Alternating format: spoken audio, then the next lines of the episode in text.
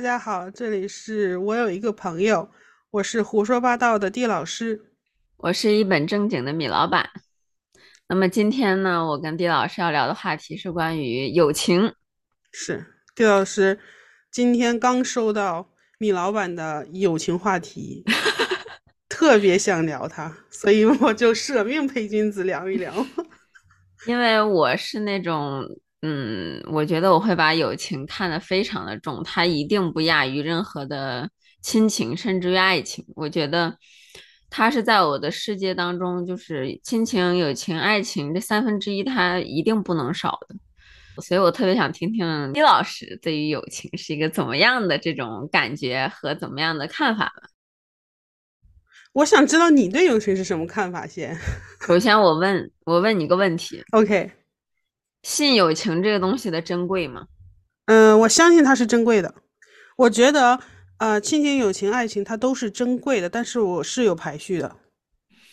但是你刚才说，嗯，我我我觉得它是珍贵的，你这种有一种，嗯，我尊重我尊重这个东西，但是我肯定性没有那么大的这种感觉。因为我觉得友情是不能大过于亲情的，这是我对于友情，就是亲情、爱情之间的一个排序。我觉得友情和爱情。嗯，纯粹的爱情和友情之间，它可能是对等的，但是爱情它是有机会，当你遇到一个灵魂伴侣的时候，是有机会变成亲情的。那当它升华到亲情，或者是你和你家人之间的这种亲情，它是没有办法被友情替代的。嗯，但是对于我来讲，我觉得友情也是可以变成亲情的。甚至我觉得它比爱情有多一份的那种让人踏实的安全感。友情对我来说是踏实的，因为友情它是纯粹的，但是它是没有办法能替代掉亲情。爱情本身，如果单纯的说爱情的话，它的排序对我来说应该是在友情之下。但如果这个爱情变成了亲情，因为爱情最终如果是家庭，呃，成立了家庭之后，呃，几十年之后，当你。七老八十，你再看对方，那就是纯粹的亲情。这种亲情，我觉得是要比友情对人生的占比要大的。那我现在这个阶段，呃，我的家里家人，他们这种亲情的关系，我觉得是要比友情要大的。所以我的排序是在我当下这个年龄段，嗯，亲情、友情、爱情稍微其次。我懂，完全懂。但是咱今天先把亲情完全放在一边，咱就纯粹聊友情这件事儿。OK，我就非常好奇啊，因为我跟地老师，我们两个的这个性格是完全不一样的。我是那种每一周我都得跟朋友，就是至少有那么两三天是，呃，约在一块儿，要么吃顿饭，要么今天跟朋友聚一聚，一起运动也好，一起干嘛也好，但是一定是有这个时间。但地老师呢，他是。我见过的，目前为止最宅最宅的女生没有之一。就是在没有跟他做这个播客之前，我就听说，嗯，经常大家提到说，嗯，约地老师出来干个啥，然后刚说完自己就会否定说，算了，他应该不会出来。然后呢，对，地老师就是他几乎的这种，嗯，比较不忙的时间也都会自己独处吧，所以他这种，嗯。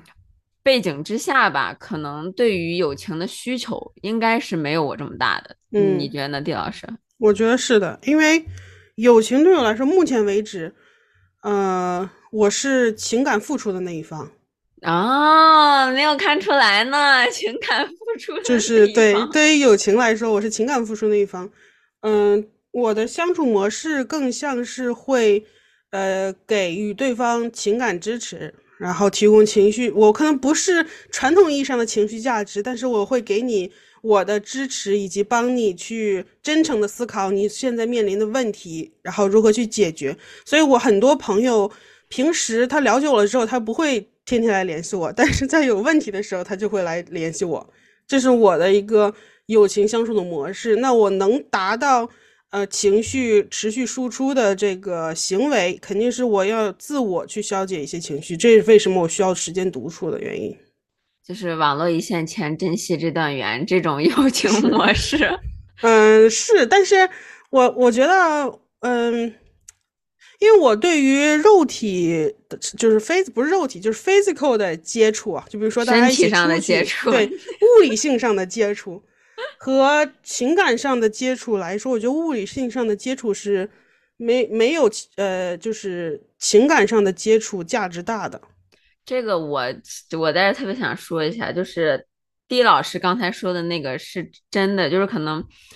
大家呃，因为我们录的也没有非常多期嘛，所以大家可能对地老师还没有一个比较深的一个了解。地老师是那种在微信上聊天和他就是跟你说话的时候完全是两个人。他在微信上跟你聊天的时候，你能感受到他的真诚和认真，就是完全不是敷衍的那种。他说的所有的话都是共情能力很强，然后又有逻辑性的那种。我可能是因为我共情能力比较强。所以我才需要剥离自己，不然我会持续性的呃，就是消耗自己。啊，我觉得可能大多数女生可能跟我有点像的一点是，我们就喜欢说姐妹们一起，今天吃个火锅，明天撸个串儿，后天逛个街，大后天再唱个歌这种。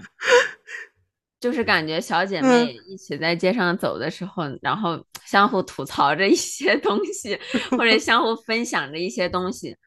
我是这个类型的，所以其实跟地老师完全不一样。而且，嗯，如果嗯今天的我，此时此刻的米老板，嗯，现在让我回头看，我觉得我过去的每一个对于我来说很艰难的时间，或者在我成长的那个阶段。他都是有不同的朋友，以友情的方式在陪伴着我，然后就是一步一步的让我到了今天。所以，你像我上一次回国，然后就是跟我非常好的朋友，他们都是在不同的城市，但是因为我回去了，然后我们就选择了一个城市，然后他们就从深圳飞到。呃，贵阳，然后从海南飞到贵阳，然后我们大家就相聚在那个地方，就是非常简单的吃饭，然后聊天，玩一玩，瞎闹，就是那段时间我感觉是特别特别幸福的，就是你知道世界上有这些朋，就是在这个世界上每天会遇到很多的人，但只有这些人能给你那种窝心的感觉，我很喜欢用窝心这个词来形容朋友。我可能，嗯，就是表达形式是不一样的。我可能，我其实对于友情的追求，嗯，就我对于友情的这个标准还是有点高。我我一开始觉得，其实我对于朋友的底线挺低的，但其实我发现在发现，我其实很高。挺高的，我要求的其实有的时候比爱我，我对爱情都比对友情现实。我对于友情的要求是灵魂上的友情，你知道吗？你的灵魂要 match，你才能就是真正的获得友情。爱情我其实都觉得已经就是比友情还要现实很多，在我的价值观里。你你你，你这个观点，我跟你之前几乎是一样的，就是我觉得。我们灵魂，嗯，就是或者性格没有那么相像，我们怎么做朋友？但是后来我真的，呃，改变了这个想法，因为我大学的时候有四五个特别好的朋友，那种关系好到什么程度？就是每周我基本上是有一半时间不在家的，就在闺蜜家住，嗯，然后刚好我有两个朋友，他们是住在一起的嘛。嗯哼，所以就直接在他家吃饭，然后在在他家住。其中有一个朋友就做饭特别好，嗯，成天呢我就去他家蹭饭。图书馆学完习就去他家蹭饭，蹭了饭以后，小姐妹坐那儿聊聊天，甚至有的时候就他们比较爱打游戏嘛，他们打游戏，那我可能继续掏出来我的电脑写我的论文什么的。然后晚上睡觉的时候一起睡觉，然后聊聊天，然后就是就是关了灯，然后在被窝里面就。就是说说这说那说这说那，然后能说到睡着。但你你你这个你能说到睡着，不是代表灵魂上的一致，不是说你们俩是相像的人哦，而是你们对于事情有呃有类似的理解和行为模式，也不一定行为模式是一样的，就是你对于事情是有共鸣的，你知道吗？你们可以是完全不一样的人，就像咱们俩完全不一样，但是我们如果对事情有共鸣。可能都不是同样的观点，我们可能是就是呃辩论的那个对手，但是我们可以对一件事情同时产生一些想法，这个其实就是就是我说的那种灵魂上的这个。我还以为你说的是那种就是想的啊，行为模式啊，什么都非常相像。我其实我每个阶段最熟悉的那个朋友，大部分的性格都不是一样的，就没有遇到过太一样的朋友。我一开始是觉得就是一定要性格很相像，但因为后来就是相处的这些朋友，我就发现他们让我的世界更广了。就是可能我本来看一件事情看过去就是从我的角度，嗯然后我可能觉得我是对的。但是因为嗯朋这些朋友的角度，或有时候跟他们聊天，你看到他们的角度，看到他们人生在做一些选择或者在经历一些东西的时候，我觉得他就像有时候你看小说一样，你通过一个媒介，然后把你的世界打开了。对，就是当有一个人他身上有我没有的特质，这个时候会给我带来很多的反思和启发。我我跟你说，丁老师的世界现在主要围绕着两个字：反思。反思是人生的常态，大家。我现在越来越就是了解一些丁老师了，当然比一开始的话来说，我现在觉得丁老师说很多话的时候有他自己那个逻辑，然后有那个反思的那个主要的那个轴在那儿。没有反思，没有进步，大家。我觉得咱俩就是越录越有那种感觉，就是大家好，这里是一本正经的地老师和胡说八道。我当时起这个名字的时候，我就说到最后说不准我们这个名字是个讽刺。因为嗯，我是那种。你像我有朋友之前是在墨尔本上学，我就会嗯上大学时候期中嗯放假的时候不是经常有一周嘛，我就会呃飞过去，因为悉尼到墨尔本的机票其实很便宜嘛，嗯，我就会飞过去，然后住在他家，我们就是那种早上一起，然后去喝他觉得很好喝的咖啡店，然后去吃他很喜欢吃的早餐，然后我们俩就到图书馆各学各的习。嗯，然后就学习，可能学到下午的时间，我们就可能一起去看个展，一起去逛个街，一起去干什么？就是，嗯，你像我大上学的时候一直都是单身的状态嘛。嗯哼，我一定要说，就是其实我出国这么长时间，我几乎没有感受到所谓的呃孤独或者是寂寞。嗯，我之所以没有感受到这些，不是因为我自身有多么的强大吧，只是觉得我太过于幸运。嗯，就是所以身边有这些朋友，所以我就是觉得朋友这个概念对于我来说是什么样的呢？就是我发自内心的希望你过得特别好，就是你比我过得过，你比我过得好，我都会更加开心那种。嗯，所以其实在我心里是有一个点的，嗯，这个点是我特别想跟你讨论的，就是说之前我一直觉得，就像我朋友之前。追到了一个他喜欢很久的男生，那天他还没哭，我先哭了，就是我觉得太替他高兴了，这种感觉，就你看到你在意的人，然后过得如此的幸福。但是呢，我一直觉得，如果一段友情当中他有嫉妒的成分，嗯，这个就不是你值得去珍惜的友情。但直到我前段时间有看一看到一些东西，然后听到一些东西。是有一些女生在很直白的说，啊，我可能就是会嫉妒我的哪个朋友，她可能一直都比我漂亮，所以她工作可能一直都特别好，但是这个并不耽误说，嗯，我更在意这个人，嗯，或者说不不耽误我们作为朋友。这地老师你是怎么看的？我是觉得他可能对于朋友的定义比我们更广泛。你这个广泛说的好含蓄。我的意思就是，可能他觉得大部分认识的人都能变成朋友，能继续聊天的人都也算朋友，能持续性的接触的人也都算朋友。但是他对于这个朋友的这个质量和这个本质是什么，他没有一个明确的定义。我我是觉得是这样的，我是觉得。我要是有一群好朋友，他成为大牛，那我简直快乐死了，我就抱大腿。你我在那个知乎上也看到过一个类似的问题，他就问，嗯，就是所有朋友都不如你，和所有朋友都比你好，你选择哪一个？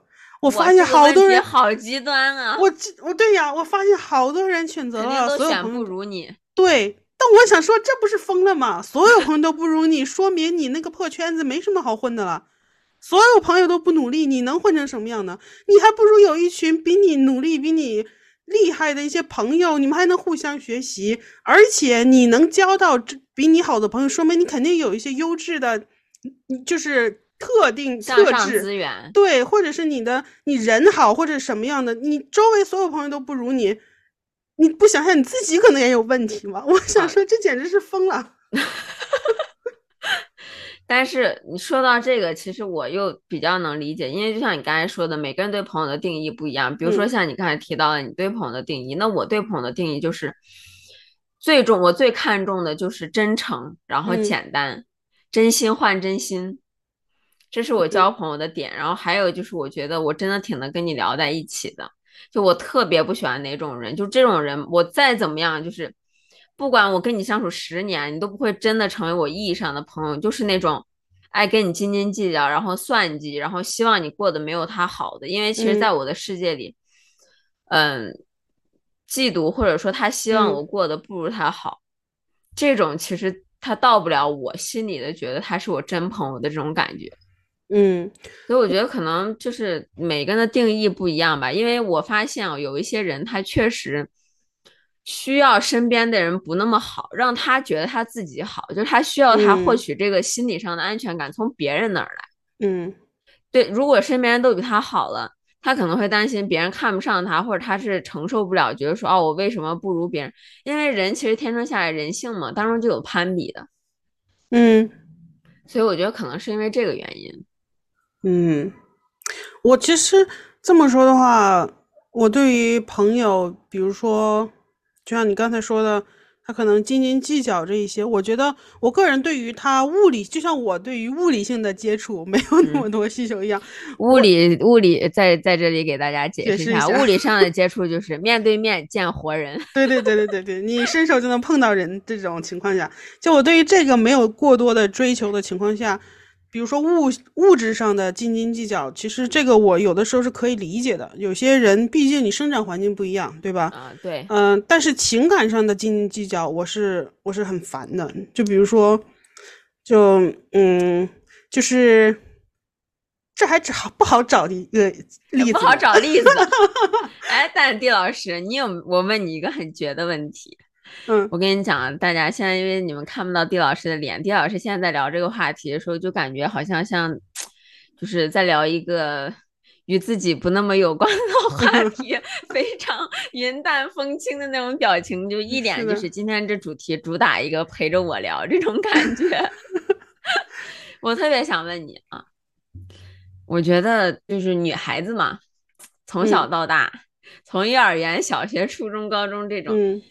肯定都有过自己很好的姐妹，你有没有曾经因为友情受过伤？我没有因为友情受过伤，为啥呢？是因为一开始就……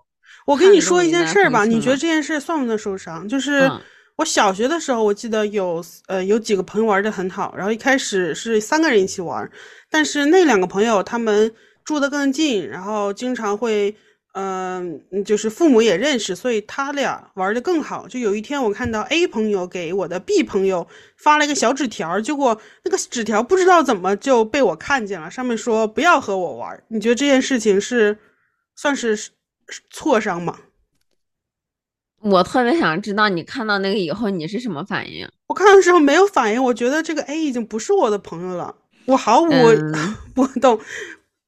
地老师从小就如此的 理智稳重。你那时候小学朋友？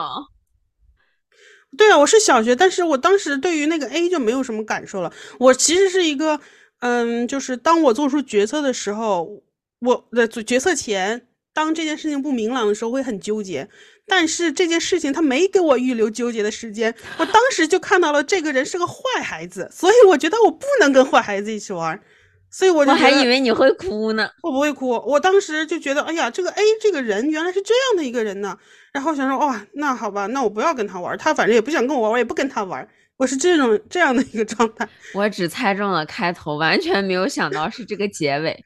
就是，我对于友情的要求，我一般跟别人交友的模式，比如说我认识一个新的人，我对于友情的开始，我觉得永远都是我个人，嗯，把握主动权，就并不是说我主动说话，而是我主动袒露我的真诚。如果这个人接不上我的真诚的话，那他就不值得作为我的朋友，那很快就会被我忽视掉。我们俩这个太不一样了。我是一个，我可能在呃爱情或者现实很多问题的时候，我是一出来就是直接理性这种。哦。但是对于友情，哇，友情虐我千百遍。这个看不出来吧？这个不是理智不理智，而是我对于，就是你知道吗？看的比较淡，不是淡，它其实挺重要的。就是这么说吧。就我对于友情是有自信的，你把它类比成感情，就是有的人他是有安全感的，在感情里，他不会，你懂吗？就是我在友情里我是有安全感的，我也不知道为什么，我就可能天生就有安全感，所以我会一开始的时候我就会主动的抛出我的真诚和坦诚，那这个是这个时候是我对我自己的要求，我只要我自己。要求达到了，我就觉得这个友情这个部分已经成功一半了。如果对方没接上，那不是我的问题，也不是友情的问题，而是人不对。哦，对吧？我你就把我想象成在一个感情里面极其有安全感的一个对象。我是一个在友情里面都会吃醋的人。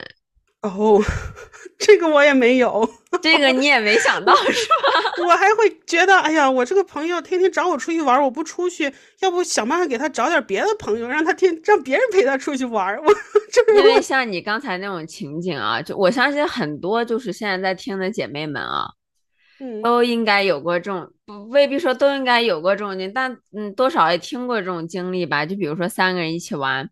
然后另外两个人玩的好，或者是你们俩玩的特别好，每天你们俩课间都一起去上厕所。忽然有一天他跟别的女生去上厕所了，而没有拉上你一起去上厕所的时候，这个时候就会吃醋。我就是那种你刚才说的这个这个控制，就这个主动权或者什么的，其实我是觉得我是一个，我想跟你玩的好的时候，你就要跟我玩的好。嗯。那你我觉得应该是你最重要的朋友，反而这个心理在我对情感倒没有，这是非常奇妙的一件事情。我对情感是有的，所以我在情感里就是感觉可能会受挫的比例要比友情大。啊，因为你像我，就是之前其实每一次我觉得很大的难过，都是友情这边来的。就比如说我上高中时候刚开始。我觉得有一个女生，就是很单纯的去跟别人交朋友嘛。那时候上学的时候，我觉得很简单，就坐前后桌，你就能关系特别好。嗯，然后我就很想跟，我就觉得跟后面那个人，我觉得我们俩还挺是朋友的。后来我发现，哦，他并没有把我当朋友，他只是觉得在某些小事上啊利用我。但当然，当然了，那在学校这个利用也是很小的成本了。但我当时就心里觉得，哎，还蛮伤心的，因为那时候我就觉得，哎。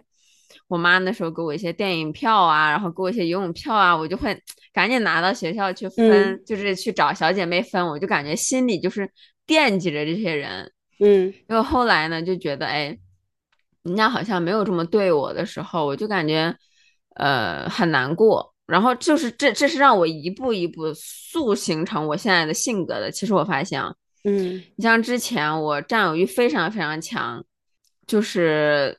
再到我的控制欲强，然后再到各种到现在我谈恋爱的时候，其实是一个占有欲和控制欲都没有那么强的人。嗯，我发现友情这件事儿，它塑造了我很多很多的性格。嗯，因为我发现，在友情当中的时候，就是你有时候想控制别人，你控制不了呀，对吧？你你想有那个比较强的占有欲，你要跟我最好。你像你在爱情当中的话，你还有个理由，你是我男朋友，你就得跟我唯一的好，对吧？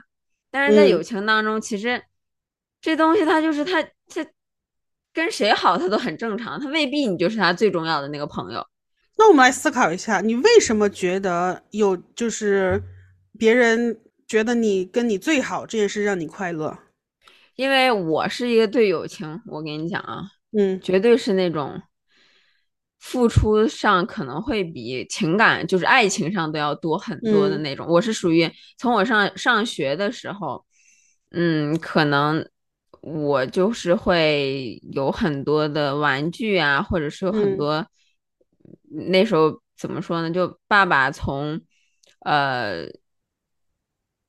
那个外地带来巧克力，嗯，家里人从外地出差，然后带回来那种巧克力，那时候是进口的，嗯，其实那个时候还蛮稀奇的了，因为我们是小城市嘛，嗯，然后我就会每天。就是拿几颗，然后就分给我觉得这是在我小小的世界里、小小的年纪里，我觉得那个进口巧克力就是我世界很珍贵的东西。我就想把这些珍贵的东西分给我觉得珍贵的人，然后他们没有吃过的。嗯，这是从小学时候最简单的就开始，到中学的时候就是有一些朋友可能呃吃的东西没有太好的话，我可能就会把零花钱分出去给他们一点点。嗯，一起，然后就是非常的所谓的义气，两肋插刀那种感觉吧。然后再到后来上了大学，我就可以这么讲，就是我对我那几个朋友，就是说，是属于今天开了一个奶茶店，我听到朋友说了，我本身对这个奶茶店没有什么兴趣来，嗯，但是如果我有空了，我就会去买他们说的那个很好喝的奶茶或者很好吃的东西，我就会买，然后提到他家去。然后就是，哎，你们尝尝，他们最近说这个东西特别好，就是那种心里面有那种惦记的感觉。而且，在我上大学的时候，我是整个都是，就像我之前提过嘛，我整个每天都泡在图书馆，我是一个特别忙的一个状态的时候，我有时候都会，比如说两三天，我觉得哦，这两三天我都在图书馆，没有去找我朋友他们，就因为住的也不远嘛，嗯，我可能去完图书馆，我就会开车到朋友家去，可能就是。转一圈或者待个十分钟、十五分钟的，然后我再回到家，我就会觉得他们给予了我很强的那种情感支持吧。我很难说怎么去描述这些东西，但是就是这样的。可能因为付，我觉得我心里认为我付出了很多东西，所以自然我也希望获得得到这种重视。尤其是我对友情最在意的是它的纯度嘛。嗯。但纯度这种东西可遇而不可求，其实，我觉得可能是因为我们，就比如说你会去通过物理性上面的接触，呃，付出很多这一类的精力和这个内容。我可能更多的是精神上的，对精神上的。就比如说你所有说的话，我都会很认真的回复你，就包括你说的随意的一个问题，我都会很认真的去思考，并且给出我真正的想法。我感觉这个，嗯，就是这个对我来说，它并没有让我获得更多的，嗯，就是额外的对于他，就是就是这个东西是很难量化，所以我也不知道我具体付出的是多少。这个时候我也没有过多的追求他们给你多给我的，因为这东西看不清摸不着的，所以也不太我自己可能也意识不到这个具体的这个度量是多少。但是如果一个人他说话敷衍我，或者是他很不认真，然后我说的东西他都呃不 care 就不在乎，然后我经历的事情他也不在乎，这个时候我也是会有一些嗯，就是呃发生想法的，就是他不在意你，这个也不太行。我觉得是这样的，就是你像你，就是对于朋友，你觉得就是你们两个这精神上的是很重要，但是对于我来说。我不是说在一开始就有有选择的，就比如说我，嗯，大学这特别好的这几个朋友，其实我觉得很多朋友可能都是这样吧，就是你们几个分到了一个宿舍，然后你们几个关系就好了，就是其实是因为环境因素，分到宿舍这几个人，他一定不能说你们四个人就是完全就是你懂吧？嗯，但你像我们是因为刚开始过来这边，然后一起上学，嗯，然后是因为在这种特定的场景之下，我们认识了。那么在你刚到一个国家的时候，你并没有认识别的朋友，然后这个时候呢，就是大家会一起下课了去吃饭呀，大家会一起去嗯生活呀，在这个地方是相互是一个伴儿，所以在本身每个人都非常不一样的情况之下，你像我其中有一个朋友，就是他的情感生活，我简直就是根本没有办法去给任何建议的，嗯，就是他就是自我就能出师的那种然后我们俩的观念是完全相反的。所以有的时候，在一开始我们会去争吵，我就会觉得说啊，你可能遇到了一个渣男，或者是你怎么怎么样，我就觉得我为了你好，你怎么听不进去？但是后来我发现了一个东西，这也是为什么我说友情真的让我成长了很多。就是说，后来我发现，我只需要坐在那儿静静的听，听他真心的去诉说，然后尊重他做的那个选择。那如果之后有不好的结果了，我能保证的是，我能陪在他身边。他给我打个电话，我就能到。我争取能给他更多的陪伴。但是很多事情本身从朋友的角度来说，你是不能阻止的。嗯，所以这个时候，你就像我们四个人，我们是完全不同的性格。这个我也有，这个我也有一个朋友，他的感情观和我是完全相反的。我最早还会 跟他劝他，劝他，然后跟他讲，后来。但是后来也也也没有发展到争吵的情况吧，就是他就直接说了，说我我有一些，就是我需要这样的感情，是因为我就是喜欢当时获得的快乐。嗯，我说那 OK 可以理解。后来我再也不劝了，我觉得这个东西就是我感觉我我现在啊，我现在获得了一个嗯，就是知识，也不是知识吧，就是获得了一个嗯窍门。在认识新的朋友或者交友前，先说开，我就像租房，像签合同一样，先把我先说我的缺点，我这个人这样那样那样。然后比如说我这个人比较你找不到我，你约我不太好约，但是你只要有精神需求，我是可以随时给你提供。然后，但是我是需要有这个精神纯粹的时间，对我有独处时间。你如果我拒绝你，你也不用管我，我不我不是因为觉得你怎样拒绝你，如果我觉得你怎样，我会告诉你这个人怎么这样。我会把所有事情说开，然后会有朋友，就是比如说最近我们新来了一个新认识的一个朋友，他就说，就是他一开始跟我聊出去玩啊，这边有什么好玩的，我想说这完了，这是想约我出去玩，我就说。压力来了，压力给到了我就跟他说，嗯，那个我跟你说啊，我先跟你说，我是个很无聊的人。他说啊，你在说什么？你怎么这么别扭？我说啊，我就是说，先说一下，我先把我的缺点先告诉你，这样你以后发现我的都是优点。我觉得这个是，这个后来确实是很有很有用的，对我来说，而且对于我周围的朋友，他了解我，并且互相理解也很有效果。李老师这个模式，我估计在听的很多朋友都直接听懵了，是吗？因为很很完全不一样，完全我觉得我是在友情里会放纵自己的感性。我之前有跟我的一个呃很好的闺蜜，我们俩有一段时间心里面就小不爽，然后就我这个人呢就不太会沟通，你知道吗？就我是一个非常不会沟通的人，我就会把事情装在心里，表面就那种云淡风轻，然后其实自己心里不爽的要死那种，然后我就会累积着。然后累积着呢，我又是一个非常藏不住事儿的人，嗯，就是我是那种心里不爽，我自己觉得我好像啊没有表现出来，但是其实我就写在了脸上。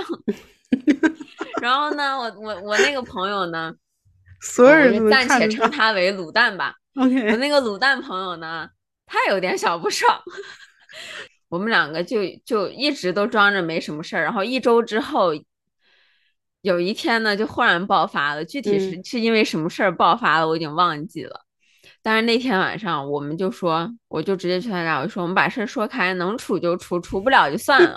然后他说我也是这样想的。然后我们俩就说，但是有个问题，不喝点酒的话，根本张不开口，觉得很矫情。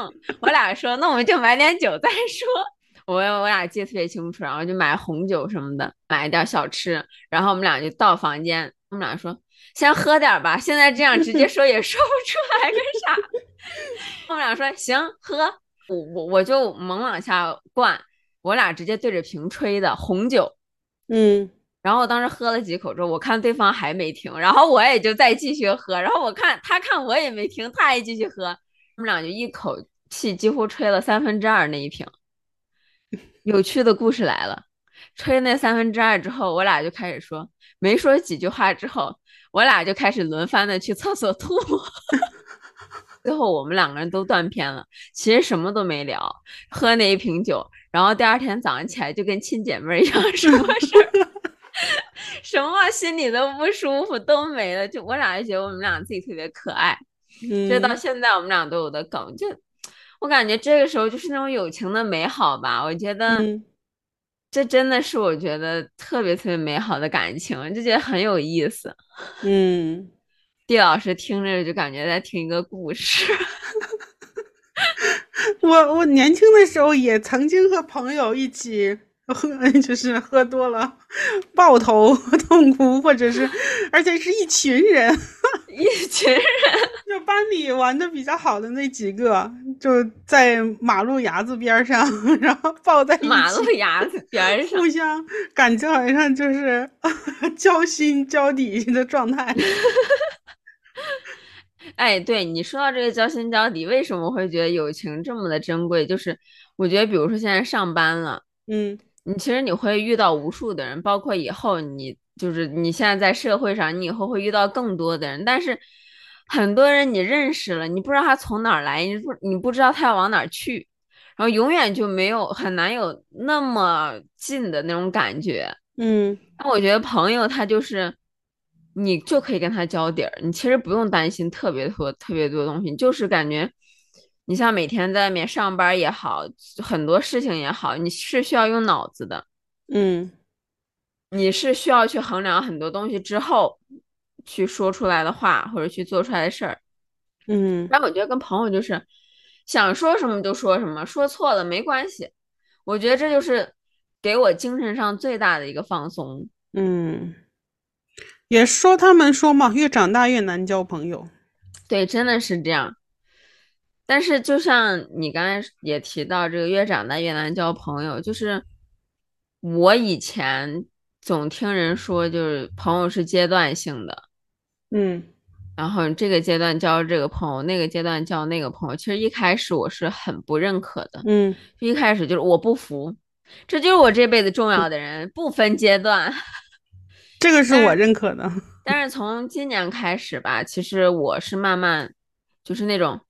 那个节目嘛，李诞说服了，以前不服，现在服了。我发现你去回国一趟回来之后，好多事情你都服了。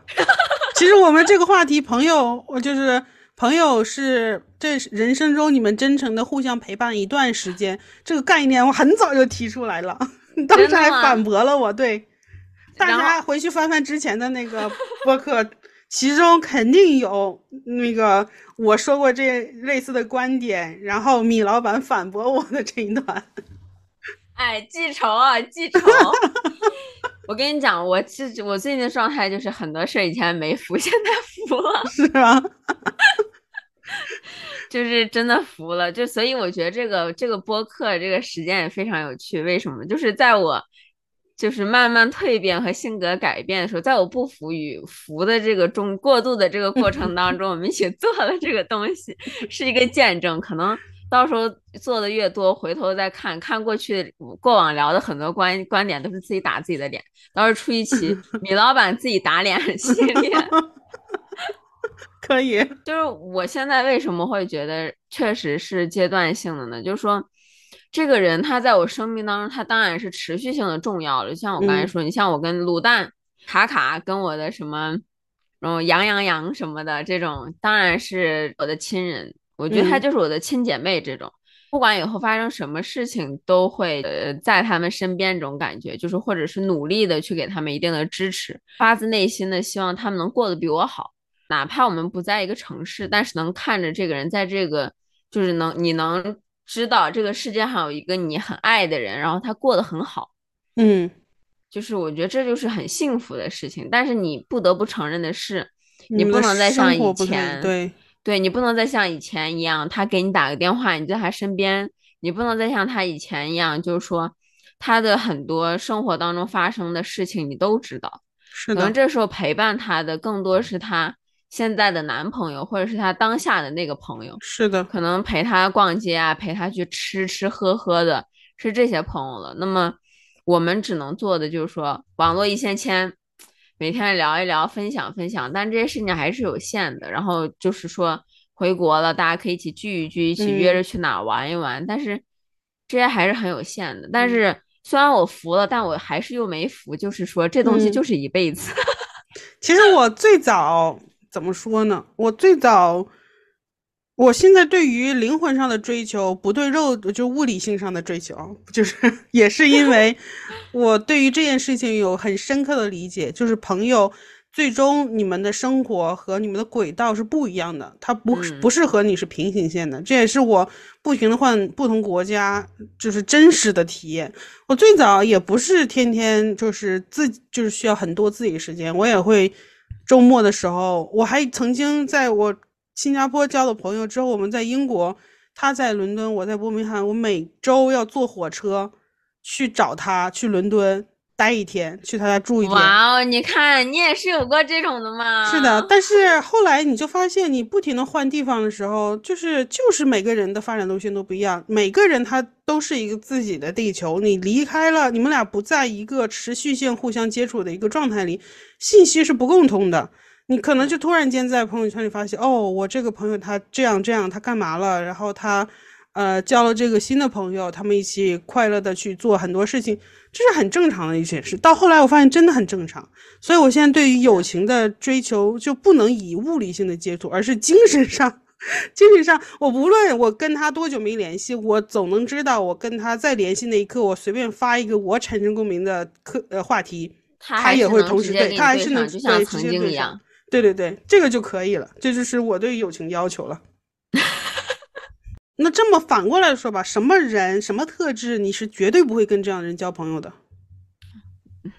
你有一些不良习惯啊，还黄赌毒，嗯，这就是犯法违法的就排除，就是他的性格、个人的性格特质，爱攀比，嗯，爱比较那种。我跟你讲，什么人啊？我是我是见第一次，我绝对不会跟你成为朋友，就是那种见你第一眼，叭，从上到下眼神先打量一遍。哦，这种感觉，我我我也不会。我最讨厌这种人，这种人就是我不管你后面是干嘛的，就是你这第一眼我就把你这个人否了，否了全部，我不管你是怎么样的，嗯，就是我觉得你要问我说什么样的人绝对不会成为朋友，这真的能说一晚上。但是你要说什么样的人能成为朋友，就是那种我第一眼见，我觉得这女生说话干嘛能给我一种很实诚的感觉，嗯，就她很单纯的那种感觉，因为。我觉得现在到我们现二十多岁，其实就是像我一直现在很认可的一句话，就是你觉得你在耍小心思，你觉得你是聪明的，你在使用一些手段，或者你都能看得到演一些什么戏，是。但其实别人其实大差不差，拙劣的演技，对你也不是，你要是你也不是奥斯卡影后，这拙劣的演技，对，就是你完全在使你那种小聪明。这种人是你一眼能看得出来，但是有很多人就是你在跟他说话的时候，你从他的眼神里面，你从他说话那个状态里面，你能感受到这个人是温和的，是真诚的，是单纯的。这种单纯不是绝对的那种单纯，就是说他是简单的。他在跟你说话的时候，是真的在简单的跟你交流，而不是他用脑子。嗯，我觉得这种人一开始，我觉得哎，我们可以当朋友的这种。就是，但是前者的那种你拙劣的演技，那种就是，我觉得别说当朋友，就是你离我稍微远一点。我刚才说的这些朋友的概念，在我这就是百分之百提纯的这种。嗯，那我想问丁老师，你有没有觉得女生的这个友情就非常的抓马？我个人的体验啊，说真的，我没有觉得抓马，但我能觉得他应该是抓马。你不觉得抓马，是因为你太稳了。对，就是我对。我确实是对于友情有极高的这个安全感，而且我特别相信我自己。我想，就我觉得我肯定是一个好朋友，就我特别相信这一点。就是，所以我不会，我也不会有，就是我要成为你最好的朋友这个焦虑，也不会有其他的。但是，我是觉得啊，根据大部分人的反馈，是比较抓马的。就那种那种电视剧当中的情节，撕来撕去，然后各种的这种情节，甄嬛当中的其实 没少过，是吗？我我是感觉得到有很多人，就是也有很多人跟我说，他就是很少有女生朋友，或者说他从小就没有交过什么长期的好朋友。我一开始什么怎么怎么怎么不能交？后来我发现哦。是，可能是女生交友之间友情里面有可能是有一些弯弯绕绕的，我还没有参透。但其实你这么想，你我们现在为什么没有感受到？是因为我们去提纯了周围的朋友。啊，你想象一下，你不会提纯这个步骤，有些人他是不知道怎么就是找到自己适合的那个朋友，那他不会提纯这个步骤，你就要跟那个上下打量你的那个人交朋友，你难不难受？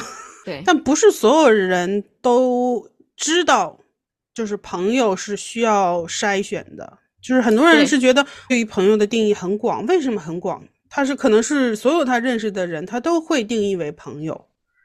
然后，如果他就比如说，有的人认识了一个人，我今天跟他说了话了，我跟他聊起来了，我在想，就是不把他当成朋友，好像自己有愧疚的一样的感觉。有的人会有这种心理负担。是，但我觉得很，我觉得可能有一些人之所以没有呃去进行某种程度的筛选，嗯，是因为我觉得可能从某种需求上，他们只是需要有个人在那儿。嗯，而且我觉得，其实我现在啊，越来越发现很多事情它都可遇而不可求的。嗯，我但是我在这里有一个特别想说的，就是说，我常常听见一些人会抱怨，他没有交到那么真心的朋友，或者是他羡慕我有什么什么样的朋友。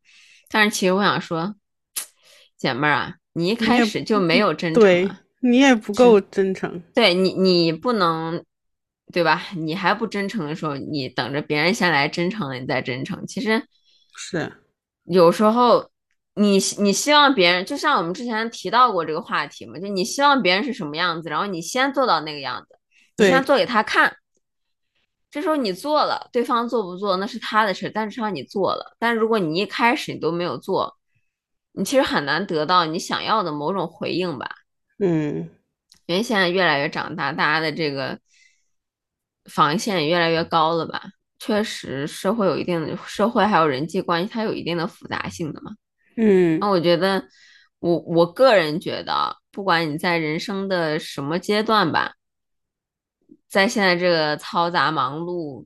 相对来说没有那么简单的社会环境当中，还是要尽量去给自己开辟一个小天地。这个小天地是比较纯粹的，嗯，比较让自己能净化心灵的，就感觉那种世外桃源的那种感觉，就是回到这个环境当中呢，你的心灵就能得到洗涤。那么你出去了，继续面对外面的风风雨雨。但是我觉得有的地方得给自己充电，这个地方对我来说就是友情，也可以是加亲情。如果你这两个都没有东西。对，如果你这都没有，也可以学习我自己给自己充电。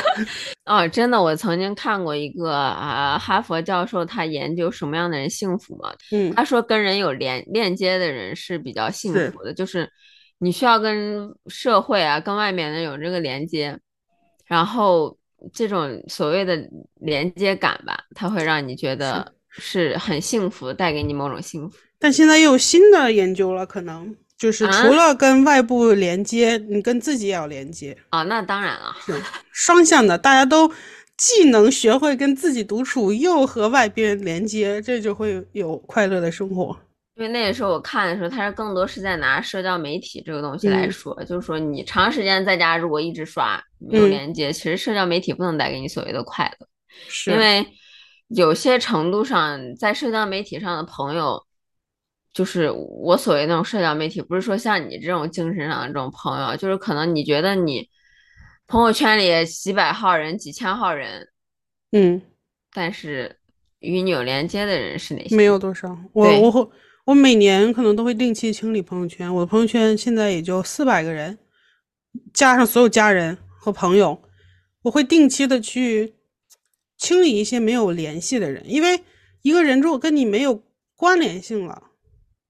而且你们真人还没有见过面，没有必要放到那里啊，是，就就被筛出去了。我之前是也是这样的，但是我后来发现经常挺尴尬的，就经常会碰到已经被你删了的人，然后忽然有一天他出来，然后他发现你把他删了。哦，那那是，但是有的人你是能看出来，就比如说他不太会跟你再有联系了，这种就没有必要花时间。对，你可以不删，但没有必要花时间在人家的身上。所以我现在就非常感谢微信出的那个功能，就标签嘛。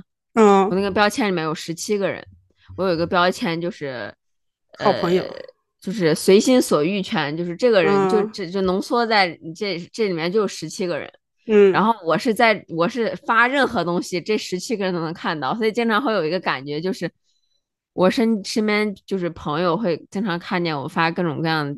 的文案或者怎么样，虽然发的不是那么频繁吧，嗯，然后剩下整个朋友圈里所有人都觉得这个人从来都不发朋友圈，一年都不发一条。那我应该是那十七个人，你是那十七个人里面 自信，友情里的自 信，就是友情里的自信。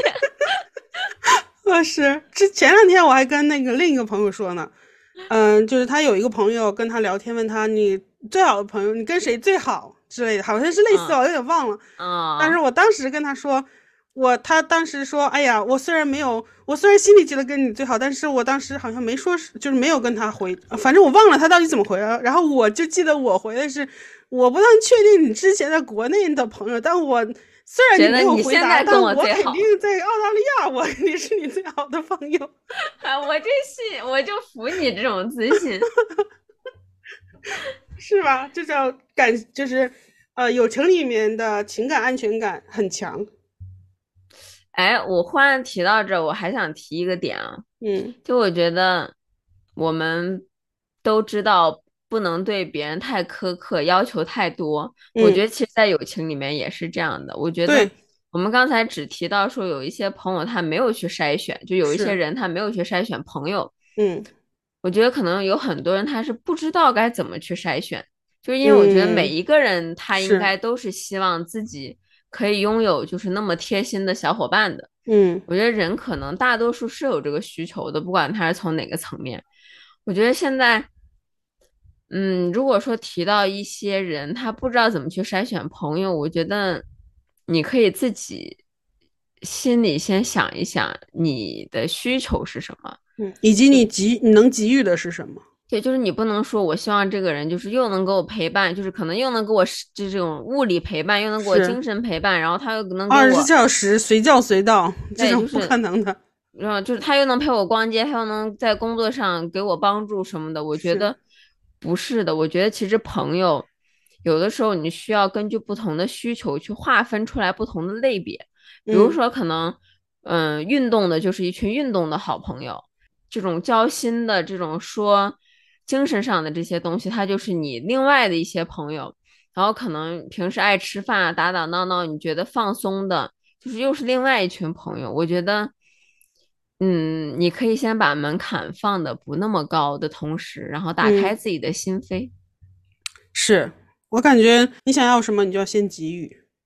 对，我觉得就是因为我经常听到，就是女生之间有矛盾，就是他对我怎么怎么怎么样。嗯，他们没有对我那么好，然后就是怎么怎么，其实往往是一些很小的事情。是我感觉一些小事，就你一定要知道，每个人在你生命当中出现，其实茫茫人海，茫茫人海当中，他遇到了吧，不管是任何身份遇到了，我觉得不要太因为小事，一些很小的事情，反而让自己眼睛就一直盯着那个小的事情，然后。而失去了更大的一些东西。有的时候，在这个世界上，没有任何一个关系是完美的。你甚至都不能说亲情是完美的，因为跟亲情，我们有时候都会吵架。是，而且有的很多东西，像一些小事，它它其实并不是那个人他就坏，或者他怎么样。其实主要很多问题都是可以通过沟通解决的。比如说一些生活中的小事，比如说习惯上的不同。